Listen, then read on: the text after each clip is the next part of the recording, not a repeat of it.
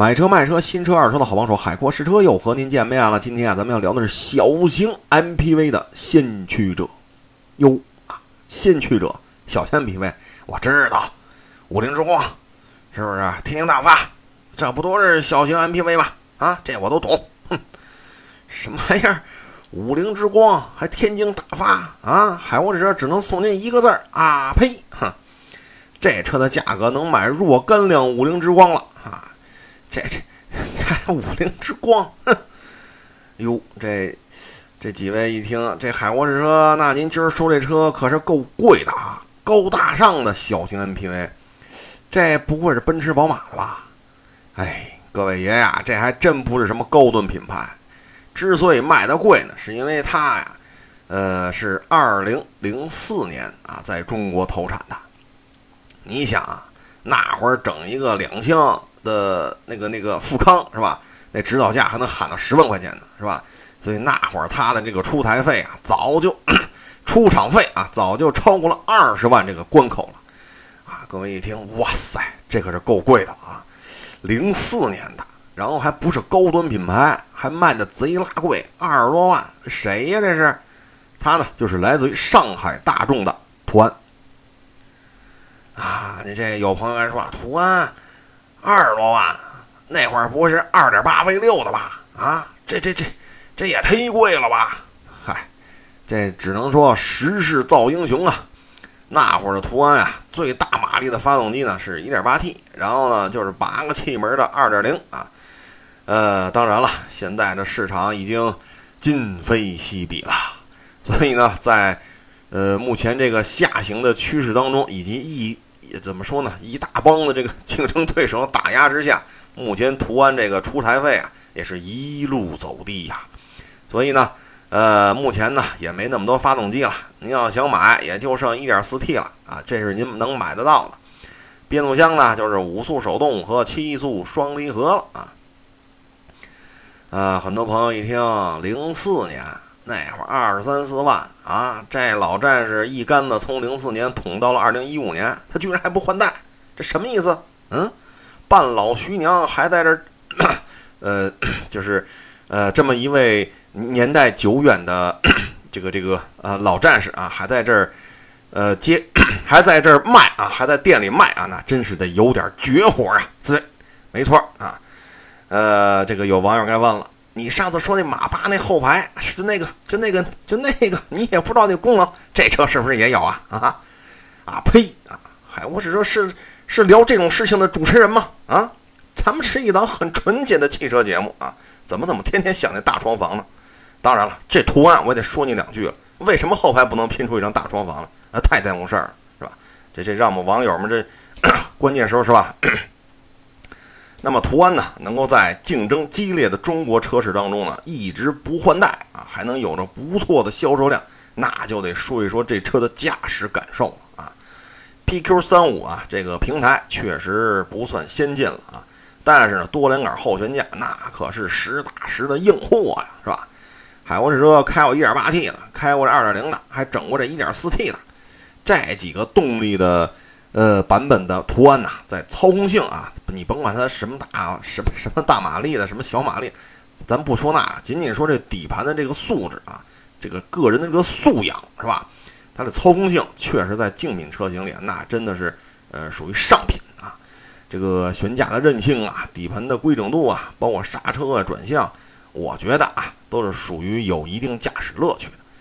呃，目前呀，咱们买得着的这个 1.4T 呢，在动力、油耗啊，我觉得做的还是比较均衡的啊。因为什么呢？不论手动挡、自动挡，是吧？你在北京的油耗都很难超过八升。如果去郊区溜达的话，那低于七个也不是什么难事儿啊。所以这现在这 1.4T 吧，我觉得比当年的 1.8T 那个油耗要低了，应该说明显的有一个降低啊。这各位一听，哎呦喂！您这不是 小型 MPV 吗？让你海沃士车一说，这不成七座跑车了吗？这个，你这么一说也忒带劲了吧？哎呀，各位各位，千万别误会啊！这也不是什么七座跑车，也不是什么五座跑车啊！这车的操控性啊，我我的意思啊，就是跟那几位啊同场竞技，它还是呃能够有一定优势的。你毕竟啊是这么高的一车身啊，毕竟就是 1.4T，所以呢您得相对的看啊。比如说你先看完了凤姐，你再去看苍老师，那你肯定觉得凤姐，哎呀磕碜了点。但是如果你要先看的这个波多野，哎，不是，那那那就 跑题了啊！这是这谁这么讨厌呀？非得提大床房。严正声明啊，这三位海王石都不认识啊，他们的照片、他们的片子我也都没看过啊。呃，这车呢不是那么十全十美，是吧？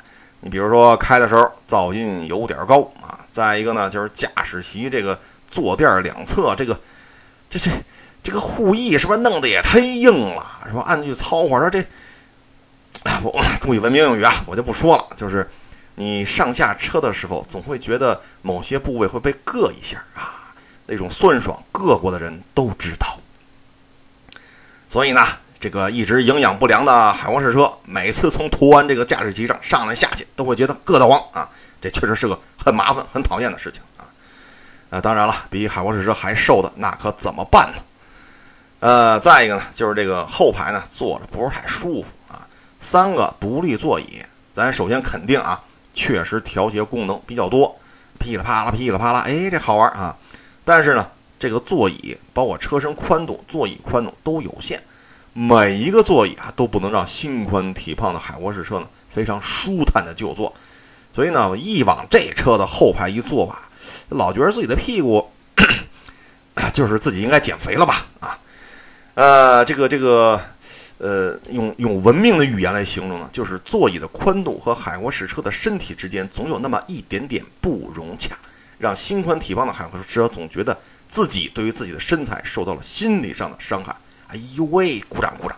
这这口才，这文化水平啊，怎么样？小学毕业啊，没问题。我跟你说，呃，说完了驾驶的感受呢，就该说这位爷该怎么选了啊。目前咱能买得着的就 1.4T 啊，变速箱呢就是一五速手动和一个七速双离合，最便宜的就是 1.4T 手动挡，十三万九千八。海沃车还真在店里啊，就看到了这个乞丐版的图安啊，还真摆上了啊。也加上现在这个总体形势往下走嘛，所以过去藏着掖着是吧？大门不出二门不迈，这个最低配的图案，这现在也出来站台了啊。现在呢，这车啊提车价基本上十二万上下就能提啊。当然了，既然是入门版，这配置啊咱也不能太挑是吧？比如说气囊就俩，但是。入门版除了气囊少点之外，其他的那是一点不含糊，是吧？胎压监测、ESP，轮毂都是铝的呀，这不像某些品牌的某些车，哼，钢轮毂扣个塑料盖，太不像话了。然后这车呢还有后雷达啊，有蓝牙，有后视镜加热，当然了，后排出风口也是标配。然后啊，然后就没有然后了啊。就实用性而言呢，我觉得胎压监测呀、后排出风口、ESP，我觉得这个还是比较实用的。家用代步吧，说得过去了。呃，十三万九千八，那有的朋友问了，这上边还有吧？既然入门版，我们买个配置高的，是吧？您再往上，那就一竿子十五万七千八了。这价格一下咔嚓加一万八，哎呦，反正 这对于十几万来说，这一竿子捅的有点高啊。但是呢，这一万八呢，他也没白跟您要，是吧？你比如说气囊从两个变成六个了，是吧？有天窗了。那车顶上也有两个行李架了啊，真皮座椅啊，感应雨刷。哎呦，但是这一万八吧，嗨，我只是觉得厂家做的反正也不算大方，因为一万八，你说就多了四个气囊、天窗、真皮，其他呢都是我觉得就是零零碎碎吧。反正我觉得一万八增加这点东西吧，哎呀，你像某些品牌吧，人家一档就加一万，再往上升一档又加一万，但是配置增加跟这差不多。这事儿怎么说呢？反正一万八就这么多东西啊，值不值？看您了啊，这就看您了。呃，有的朋友说了，我不想开这个手动挡哦，这北京这这个上下班这个这堵车堵得我我受不了啊。那咱就买自动挡的，自动挡多少呢？哎呦我去，这一竿子十七万一千八了，这一下子又加了一万四啊！看来这七速双离合确实不便宜啊。配置呢和手动挡。呃，就十五万七千八那个差不多啊，啊，十七万一千八，这个呢也就意味着途安目前自动挡最低配入门的价格在十五万以上啊，值不值看您喜好了啊。再往上那就是豪华了啊！手动挡十七万两千八呀，这一杆子又加了一万五。哎，反正，呃，这回呢，反正怎么说呢？呃，比如真皮多功能方向盘呀、巡航啊、前雷达呀、前排座椅加热啊、中控台彩屏啊、后排隐私玻璃啊，包括这个这个呃自动泊车是吧？安全配置呢，基本上没有太大的变化。但是呢，这个自动泊车可是个亮点。当年我还看这个时候，我还说呢，哟，这谁呀？这是打错了，手动挡还自动泊车？你你你你你你这蒙谁呢？结果是吧？海沃士车一同事买了一辆手动挡最高配，就是这途安，人家还真有个自动泊车。我一看，哎呦喂，开了眼了啊，开了眼了。反正增加的这些东西吧，一万五千块钱，哎，就是怎么说呢？可能。多功能方向盘，这一上车咱就得用，是吧？巡航啊，前排座椅加热啊，后排隐私玻璃，反正一万五总觉得有点亏啊，个人感觉啊，个人感觉。豪华呢，自动配置和手动呢差不多，但是价格啊蹦到了十八万六千八了。呃，至于十九万六千八的旗舰啊，您呀也就别惦记了，为什么呢？店里都不一定进这车，为什么呀？太贵了，十九万六千八，便宜两万来块钱，十七万多。您知道 G 幺八那个 最低配那多少钱吗？十八九万。所以呢，差这么点钱，您说您这途安吧，我承认您旗舰版配置肯定比那 G 幺八入门级那个那个配置高啊，但是这体型差异太大。呃，所以这旗舰版是吧？不差钱儿，我告诉你，海沃士车别拦着我啊！谁拦着我花钱，我跟谁急。得嘞，那您去店里交钱去吧。店里说了，您得多交点儿啊，交三千五千的不行。哎，我买旗舰版，交我三千五千的还不行？为毛啊？嗯，是不是觉得没钱呀？店里该说了，我就怕您后悔。您 您说您您交我三千块钱，这车您不要了。这车我们卖谁去啊？搁店里要摆摆一摆摆半年，我们这资金压力太大所以你得交一大笔钱啊，您才能定，才有定这个旗舰版的资格。哎，其实说了这么多，就 咱咱要他看什么？咱就直接咱就说说这低配、中配就完了啊。呃，你看它这个配置吧，我个人感觉啊，您就买手动挡比较合适，是吧？呃，十二万多，您来个这个这个入门级是吧？我觉得也行。ESP 后排出风口是吧？胎压监测，呃，或者说中配，十五万七千八手动舒适，六个气囊天窗是吧？真皮座椅，我觉得也行。基本上提车价十三万，呃，减两万，十三万多，十三万大几，我觉得也能接受。至于自动挡的，为什么不推荐呀？这双离合是吧？这个双离合。当然了，海沃士车也不太了解什么叫双离合啊，这个这个，我就不说这双离合了啊，咱就说这个价格，十七万多，十七万一千八是吧？您一下十五万得出点头，十五万出点头，您才能提这车。您可以看它这竞品车型是吧？比如说捷德呀、逸致啊，你包括那原装进口那嘉乐啊，呃，你看这些车，它自动挡入门级都要比这一款。基本上，你看这自动挡途安就得十五万多了，而那些车的自动挡提车价基本上就在，呃，十二万大几，十三万出头啊。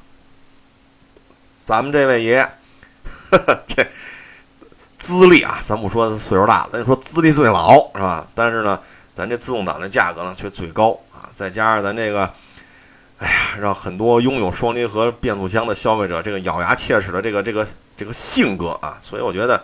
我个人建议，您就买一个那个手动挡的就齐了啊。当然了，您要说我就喜欢自动挡，我觉得十七万一千八这个就差不多了。再往上那个十八万六千八、十九万多少多少，算了吧。这这这这确实价格有点太高了啊！因为咱是小型 MPV，对吧？咱没没那么大的体型，再往上我觉得有点不太值啊。呃，这时候这车呢，保养，这个。不算太便宜啊，基本上你比如这车啊，说我个人觉得我就能加半合成，别都呃就是别人都别拦着啊，半合成加一次呢也不是不可以，那基本上也得四百冒点头。但是呢，店里一般就跟您说啊，您这您这发动机，您这多高科技呀，是不是？您这涡轮直喷的，是吧？您这大马力，什么高科技，什么 得了一顿忽悠，您就全合成了。但是您要全合成，那就得六百多。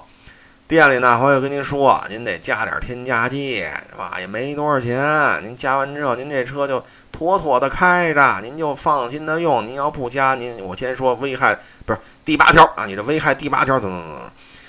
哎，反正是这么一磨叽呢。你要加了的话呢，就是七百多啊。所以这个用车成本吧，就这个同级别里边确实是偏高啊。因为你像捷德意志啊。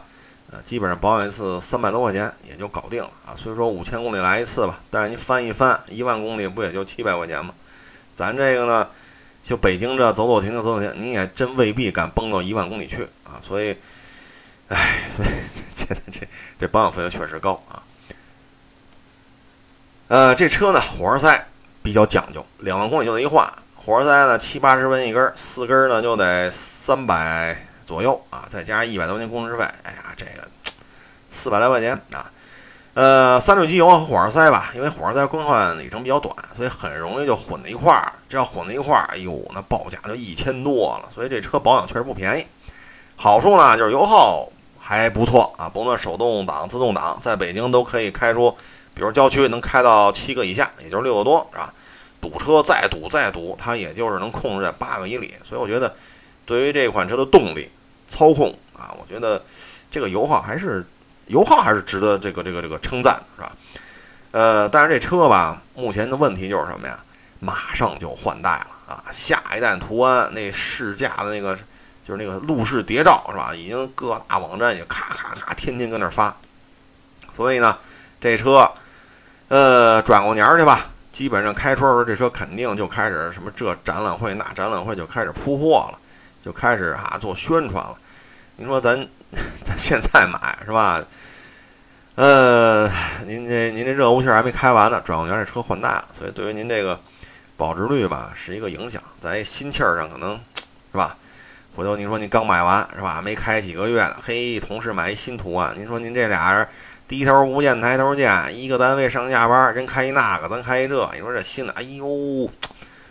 当然了，这这一家之言啊，没准您就不吝这个，那也无所谓啊。